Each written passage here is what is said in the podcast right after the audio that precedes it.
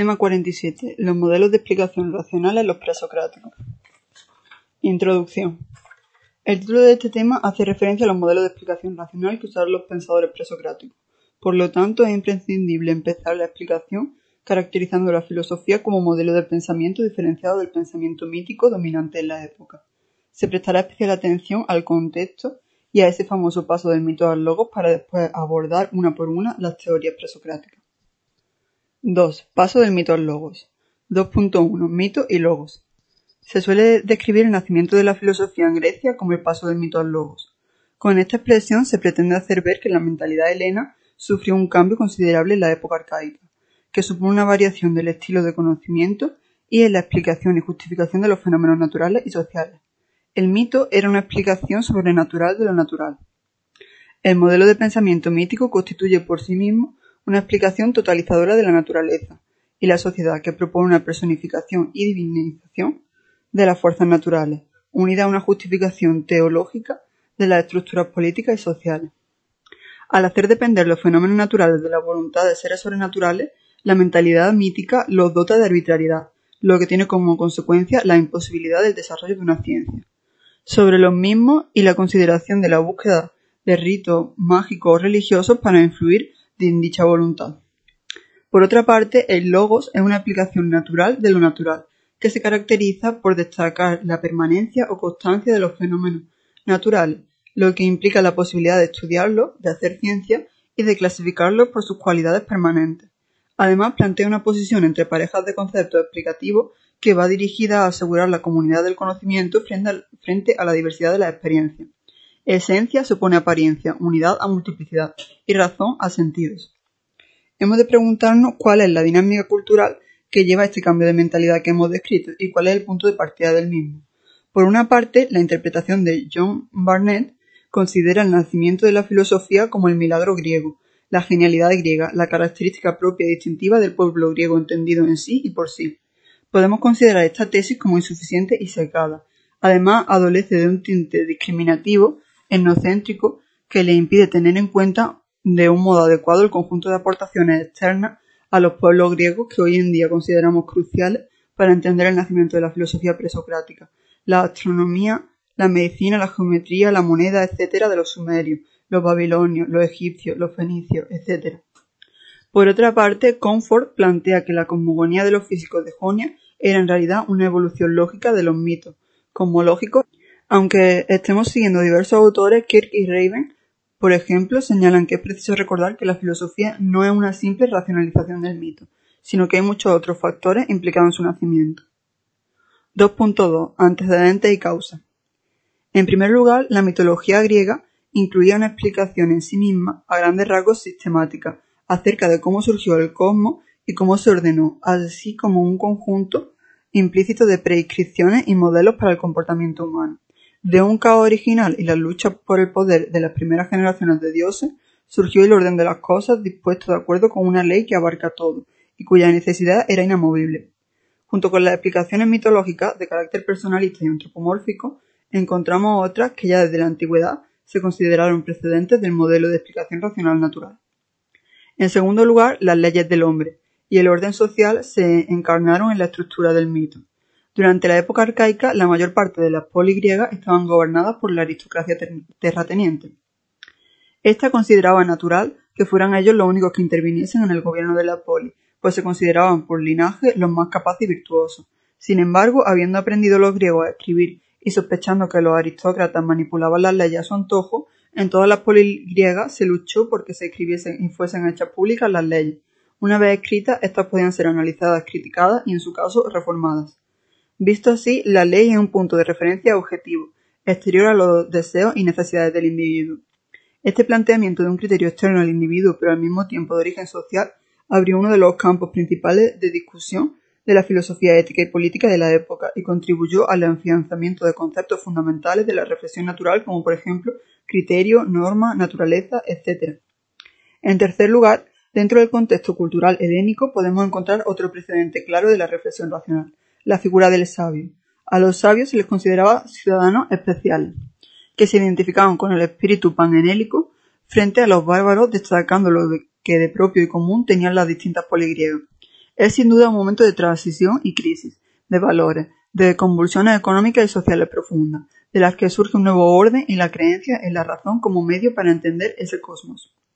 En cuarto lugar, al expansionarse los estados griegos y desbordar sus fronteras primitivas, su población entró en contacto con otras civilizaciones más antiguas. Los asentamientos griegos en Asia Menor, el comercio, la necesidad de embajada de contacto con otros pueblos, permitieron a los griegos de la época conocer nuevos modos de pensamiento sobre el mundo. Los primeros filósofos griegos sacaron muchas veces su documentación de fuentes extrañas, su astronomía de Babilonia, su medicina y geometría de Egipto, a través de Creta, etc. Además, el desarrollo de la ciudad-estado, la polis, constituyó el marco en el que gracias al cual se pudo producir el cambio de mentalidad del que estamos estudiando. En la polis griega se da la, la libertad de pensamiento, condición indispensable para la filosofía de dos maneras que nos encontramos en los demás tipos de, de estado de la época. Por una parte, el conjunto de ciudadanos libres de la polis no reconoce autoridad más allá de las leyes que ha decidido acatar. Por otra parte, la religión griega no tiene un colegio oficial de sacerdotes que se ocupara de garantizar la ortodoxia de la doctrina. Los mitos, los dioses y demás leyendas sobre el origen del mundo variaban según la zona. 2.3. Migraciones de la filosofía. Podemos distinguir tres ámbitos fundamentales en el desarrollo de la reflexión filosófica conocida como presocrática. La costa de Asia Menor, en la época arcaica del final del primer cuarto del siglo VIII a.C. al final del primer cuarto del siglo VII a.C., se produjeron las migraciones desde la Grecia continental hasta las tierras fértiles de la costa de Asia Menor y las islas cercanas a la misma. Precisamente en este ambiente efervescente de actividad se produjo el nacimiento de la filosofía como reflexión racional y naturalista. En el siglo VI a.C., Mileto era la mayor ciudad de todo el mundo griego, una metrópoli de la artesanía, el comercio y la navegación, cuya influencia abarcaba todo el Mediterráneo. Los primeros pensadores griegos, tales Anaximandro y Anaxímenes, eran todos ellos burgueses acomodados de esta ciudad, hombres prácticos metidos en política, negocios, viajes y comercio. A esta lista de pensadores de Mileto hemos de añadir a Pitágoras, de la cercana isla de Samos, que funda una nueva tradición filosófica y política con gran influencia en las colonias de la Magna Grecia, y a Heráclito, de una de las familias más importantes de Éfeso, otra de las florecientes ciudades de Asia Menor. La Magna Grecia. Ante la presión de los persas a finales del siglo VI a.C. y a principios del siglo V a.C., se produjo un cambio de centro de gravedad de la cultura helénica de Asia, Menor, de Asia Menor al sur de Italia. En esta época crece con aportaciones tanto de la Grecia continental como de las ciudades de Asia Menor. Por ejemplo, Pitágoras, originario de Samos, se establece con su escuela en varias ciudades de la zona. Parménides de Lea procede también de las colonias de Jonias de Asia, Junto a estos autores importados, la Magna Grecia dará luz a otros nombres importantes como el de Empédocles de Acragas o Gorgias de Letonia, el sofista. La Grecia continental.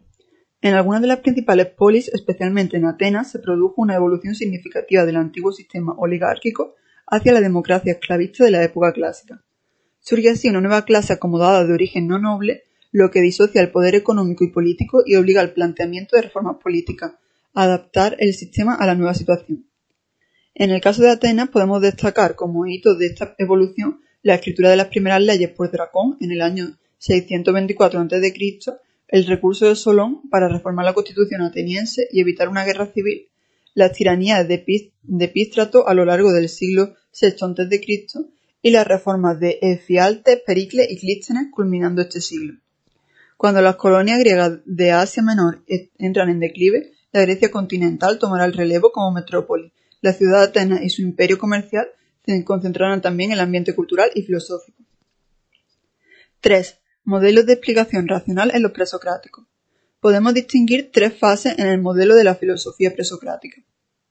Por un lado, el arjé, origen o principio, la reflexión se centra en el origen de todo lo existente y se proponen principalmente dos orígenes, el material con los físicos de Mileto o el formal con los pitagóricos. Por otro lado, el enai o ser. La reflexión sobre el ser se centra en la problemática de la distinción entre apariencia y realidad con Heráclito y Parménides. Y por último, los estoiqueia o elementos constituyentes. La reflexión recae en los elementos constituyentes de lo real, reflexión que pretende culminar la exigencia de permanencia y estabilidad que impone la razón y la apariencia de cambio y multiplicidad observables por los sentidos. 3.1. El problema del arjé. 3.1.1 Los físicos de Mileto. En estos pensadores hay un modelo de explicación racional basado en la propuesta de la existencia de una sustancia originaria, de la cual surgen por medio de distintas transformaciones todas las cosas. 1. Tales de Mileto. La filosofía griega, dice Nietzsche, parece empezar con una proposición absurda. El agua es el origen y el fin de todas las cosas. Sin embargo, es importante por tres motivos. En primer lugar, la proposición dice algo del origen de todas las cosas. En segundo lugar, lo dice sin imágenes ni expresiones míticas. Y por último, en tercer lugar, en esta frase está contenida de alguna forma el pensamiento todo es uno. Hegel, por otra parte, plantea que la simple tesis de Tales de Mileto es filosofía, porque en ella no se toma el agua como sensible en su particularidad frente a las demás cosas naturales, sino como la concibe como un pensamiento en el que todas las cosas naturales se, se contienen y se disuelven. Este carácter comprensivo de la tesis de Tales ya era defendido por Aristóteles, el cual planteaba en su metafísica que Tales posiblemente eligió el agua como arjé al observar que los alimentos son húmedos, las semillas son húmedos, lo vivo es húmedo, y el agua es el principio de lo húmedo. Este planteamiento debe ser matizado analizando lo que quizás es la única cita literal que tenemos de Tales. Todo está lleno de dioses. Los dioses dejan de ser así lo excepcional y extraordinario para convertirse en lo ubicuo y, trivial. Es decir, que en la mente de Tales lo que él llama dioses ha perdido su atributo primario, han dejado de ser propiamente dioses y se han transmutado en meras cosas, o mejor dicho, en algo que reside en cada cosa y que es el principio de su realidad y de su comportamiento. Los dioses se han degenerado en las causas.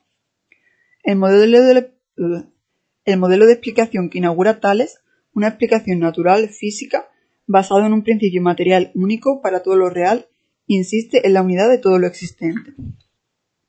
2. Anaximandro de Mileto. Anaximandro es el segundo de los filósofos milesios. Sustituye la conjetura acuática de Tales por el postulado de una sustancia indeterminada como origen de todas las cosas, y lo hizo, al parecer, a modo de crítica del inadecuado de la materia escogida como base de la explicación por Tales. Sin embargo, el modo explicativo en ambos es el mismo, la consideración de una sustancia material única de la que surgen todas las cosas por distintos procedimientos.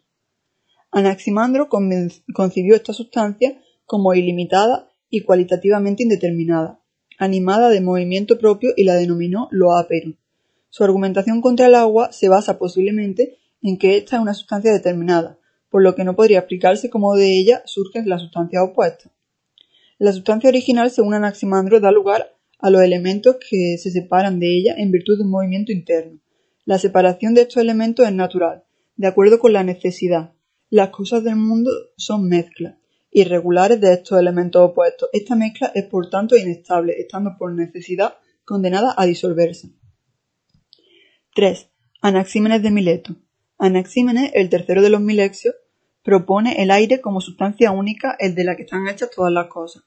Al rechazar lo indeterminado de Anaximandro como sustancia originaria o arjé, introduce varias condiciones, consideraciones explicativas ingeniosas a favor del aire como sustancia primaria. Puede ser visible como en la niebla o en su condensación en las nubes, o invisible el aire atmosférico, pero cuando se comprime en la respiración o el viento, aun este aire invisible puede ser sentido. Su visibilidad y posibilidad de ser sentido nos aseguran su existencia. Pero, ¿alguien ha visto alguna vez lo ápero? se pregunta Anaxímenes. De ahí se pasa a la idea de la condensación y, rareficación, que convierte en el aire en fuego, agua y piedra, el aire se diferencia en las sustancias particulares por rareficación y condensación. Al enrarecerse se convierte en fuego, al condensarse en viento, luego en nube, y más condensado aún en agua, tierra y piedra. Las demás cosas se producen a partir de esto. Lo, lo fundamental de estos tres pensadores, lo que hace que su pensamiento sea el inicio de la filosofía, es plantear que por primera vez los problemas del arjé, el principio origen y principio rector de la naturaleza, desde un punto de vista racional, independiente del mito, ha llegado al ámbito humano, lo que lo hace merecedores del título de primeros científicos también. 3.1.2 Los pitagóricos. Pitágoras de Samos y su escuela presentan una ambigüedad fundamental. Por un lado, están ligados a las doctrinas místicas religiosas como el orfismo, y por otro se adhieren al pensamiento libre y la experimentación, con una atención específica a la matemática. La suerte de Pitágoras y su escuela se alarga a través de toda la filosofía presocrática llegando hasta Platón, desarrollando sus múltiples vertientes de reforma política, secta religiosa y filosofía matemática. Esta última es la que nos interesa ahora, ya que para Pitágoras el número es el verdadero principio de todas las cosas, y creía que la organización del universo en su conjunto se hallaba determinada por un sistema armónico de números y relaciones numéricas. La fisis perdió con la, escuela pitagórica el carácter de principio que tenía con los milesios, y se convirtió en una mera determinación concreta de los números. No podemos olvidar que aun planteando el mismo problema, el del principio o arjé de todas las cosas, los pitagóricos dan una respuesta cualitativamente diferente. El principio no es ya una sustancia material, parte de la naturaleza, sino una determinación formal que da origen de algún modo relacionado con la geometría a la multiplicidad de lo natural. Su filosofía se caracteriza por los dualismos. Crearon la tabla de las diez oposiciones. Límite infinito, impar, par, una multiplicidad, derecha, izquierda, macho, hembra, reposo, movimiento, recto, cuadrado, luz, tiniebla, bueno, malo, cuadrado y oblongo. En cuanto a la astronomía, asumen también un modelo aritmológico.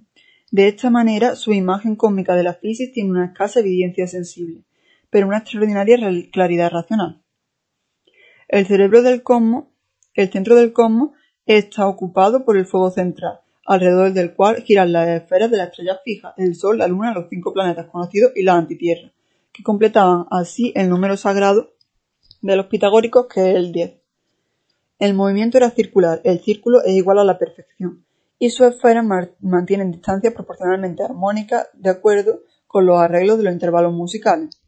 Como vemos, se produce de los pitagóricos un cambio de modelo de explicación que anticipa la formalización metafísica posterior. Se buscan principios formales y permanentes de carácter racional, que se utilizan para explicarlo todo. Esto hizo que Hegel considerara que la filosofía pitagórica representa la transición de la filosofía realista a la filosofía intelectual. El concepto matemático de la física abrió el camino para que del planteamiento sobre el alge, el principio de la naturaleza, se separara con el Heráclito y los, y los Eleatas al planteamiento y discusión sobre el ser, que entra en consideraciones más formales que la filosofía milesia. 3.2 La filosofía del ser. 3.2.1 Genófanes de Colofón. Como inauguración de un nuevo estilo de pensamiento, Genófanes establece la existencia de un Dios único, que es formalmente análogo a la sustancia única de los milesios en cuanto que se le atribuye la cualidad de ser único, eterno y al mismo tiempo no es una sustancia material, e incorpóreo. Se tiene así una derivación radical respecto a la idea de los milesios sobre el origen de la naturaleza, a base de procesos físicos, y se sustituye en estos por una ordenación mental por medio del pensamiento. La afirmación de unicidad, inmaterialidad, carácter mental, etc., hace que Genófanes sea en muchos sentidos semejante a Parménides de Lea. Por eso muchos lo consideran su maestro. 3.2.2 Heráclito de Éfeso.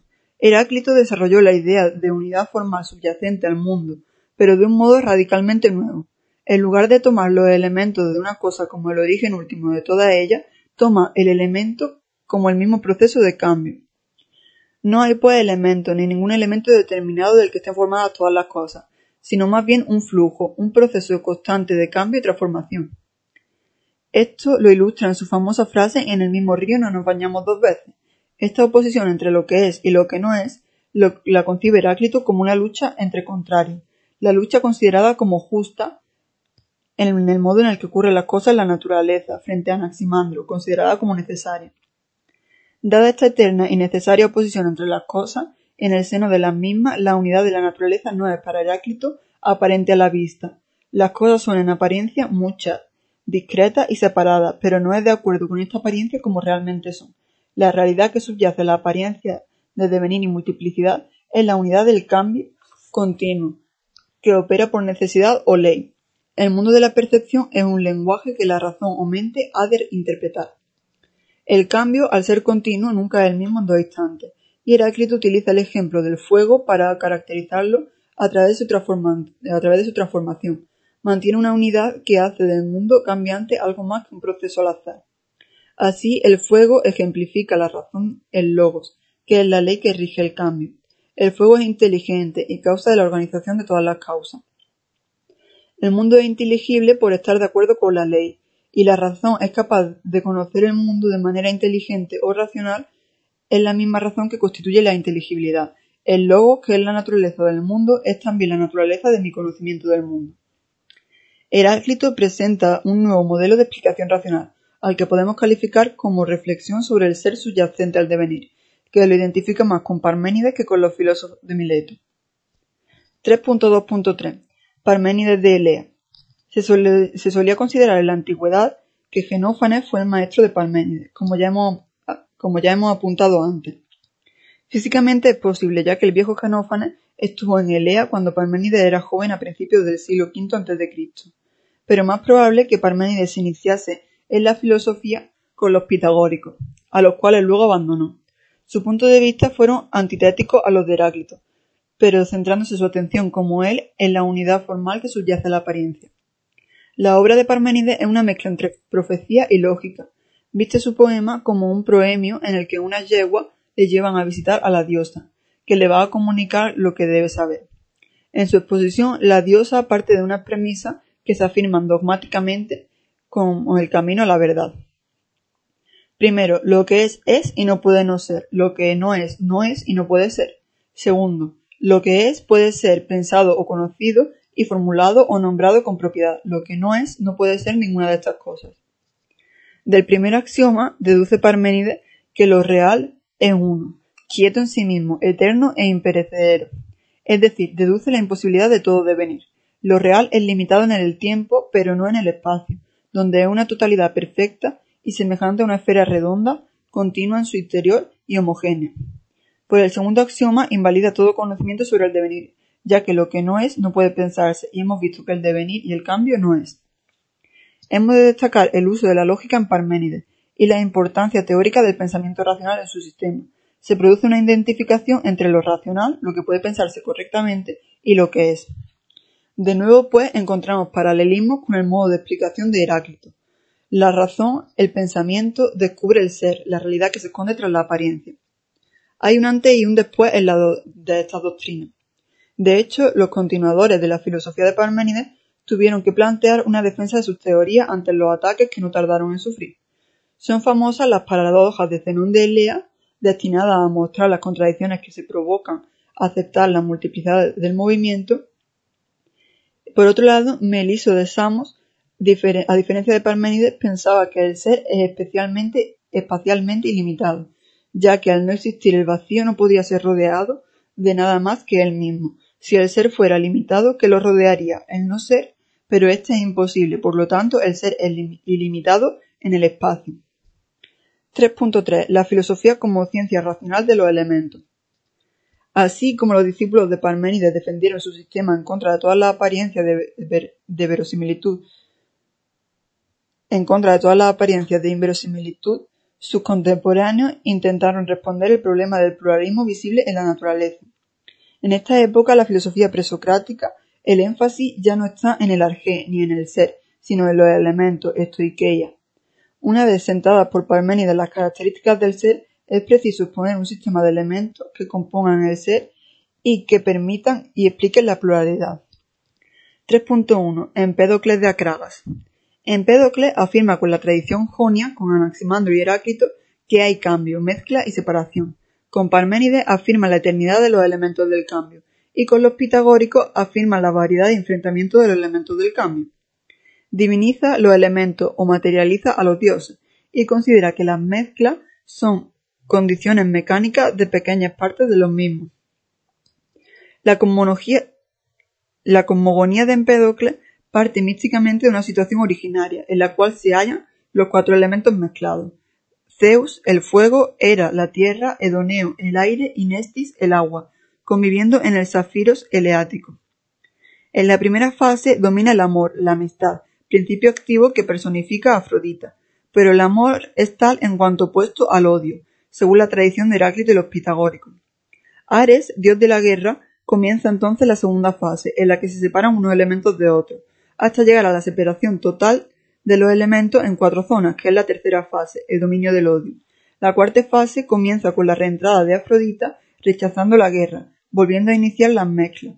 Al cambio de un ciclo completo se llega a la esfera original, comenzándose de nuevo el proceso. La importancia de Empédocles, más allá del carácter místico con el que presenta su cosmogonía y de los principios concretos que en ella aparecen, descansa en que plantea un modo de explicación diferente a los filósofos anteriores, construido de un modo ecléctico, como hemos visto, que une la consideración de los elementos estáticos y de principios dinámicos para asegurar tanto la apariencia, tanto la permanencia del ser como la explicación del cambio y la pluralidad. 3.3.2 Anaxágoras de Clazomene Aunque formado en las doctrinas milesias, hubo pronto de abandonarla, tras las conclusiones de Parménides. Se vio pues obligado a admitir una pluralidad de principios. A diferencia de Empédocles, la consideró infinito e infinitamente pequeño. Así en todas las cosas hay semilla o espermata de todas las cosas. Al cambiar las proporciones de la mezcla cambian las cosas, pero las semillas son inmutables. Para poner en movimiento las semillas imperecederas necesitaba un principio activo y como tal postuló el nous. Es preciso aclarar que para Anaxágora este es un principio natural, no identificable con los dioses personales de la mitología ni con los principios de Empedocles, y que su única función es imprimir movimiento por medios físicos y naturales. En Anaxágora encontramos la misma variedad explicativa que en Empedocles, pero naturalizada. Los elementos constitutivos de la realidad son múltiples y variados, pero todos naturales. Son semillas, pequeños fragmentos de las cosas que vemos. El principio del movimiento es físico natural. Lo interesante de su teoría es que es teleológica con el nous.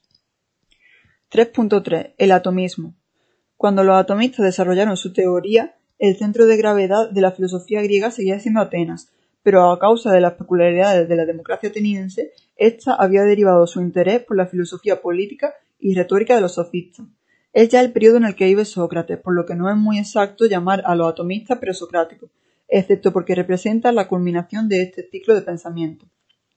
Leucipo y Demócrito proponen la existencia de una multitud infinita de partículas materiales indivisibles y muy pequeñas que se mueven en el vacío y que llaman átomos. Los átomos no difieren en forma y tamaño, pero sí en cualidades sensibles, como el color, etc., que son derivados de sus combinaciones y se mueven continuamente al azar en todas las direcciones.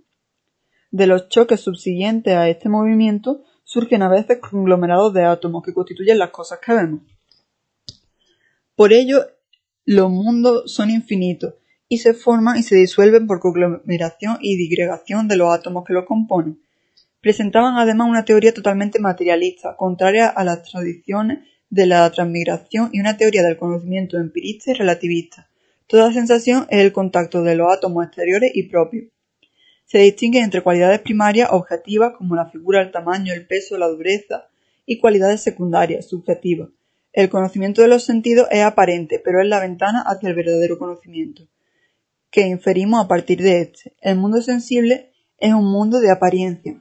La realidad son los átomos y el vacío, que es eterna y solo es aceptable por la mente. Y solo es captable por la mente. El atomismo representa la culminación de la tradición presocrática. Al estilo de los milesios, los principios explicativos son estrictamente naturales, al estilo de Pitágoras y Anaxágoras son invisibles y sumamente pequeños. Al estilo de los pluralistas son muchos. Como en Heráclito se postula la superioridad de la razón sobre el conocimiento sensible, que solo es su punto de partida. Y como en Parménides, se eliminan las cualidades sensibles del ser, convirtiéndolo en apariencia. Esta línea de pensamiento no tendrá en la época clásica una influencia determinante a causa de la extensión del platonismo y el aristotelismo. Habrá que esperar a la época helena y a la filosofía de Epicuro y su escuela para observar desarrollos filosóficos que podamos considerar en alguna medida herederos del atomismo. Conclusión. La filosofía presocrática no ha de entenderse como un orden de pensadores, sino como una forma de pensamiento distinta del mito que marca un antes y un después en el pensamiento. Representa, pues, el origen de la filosofía.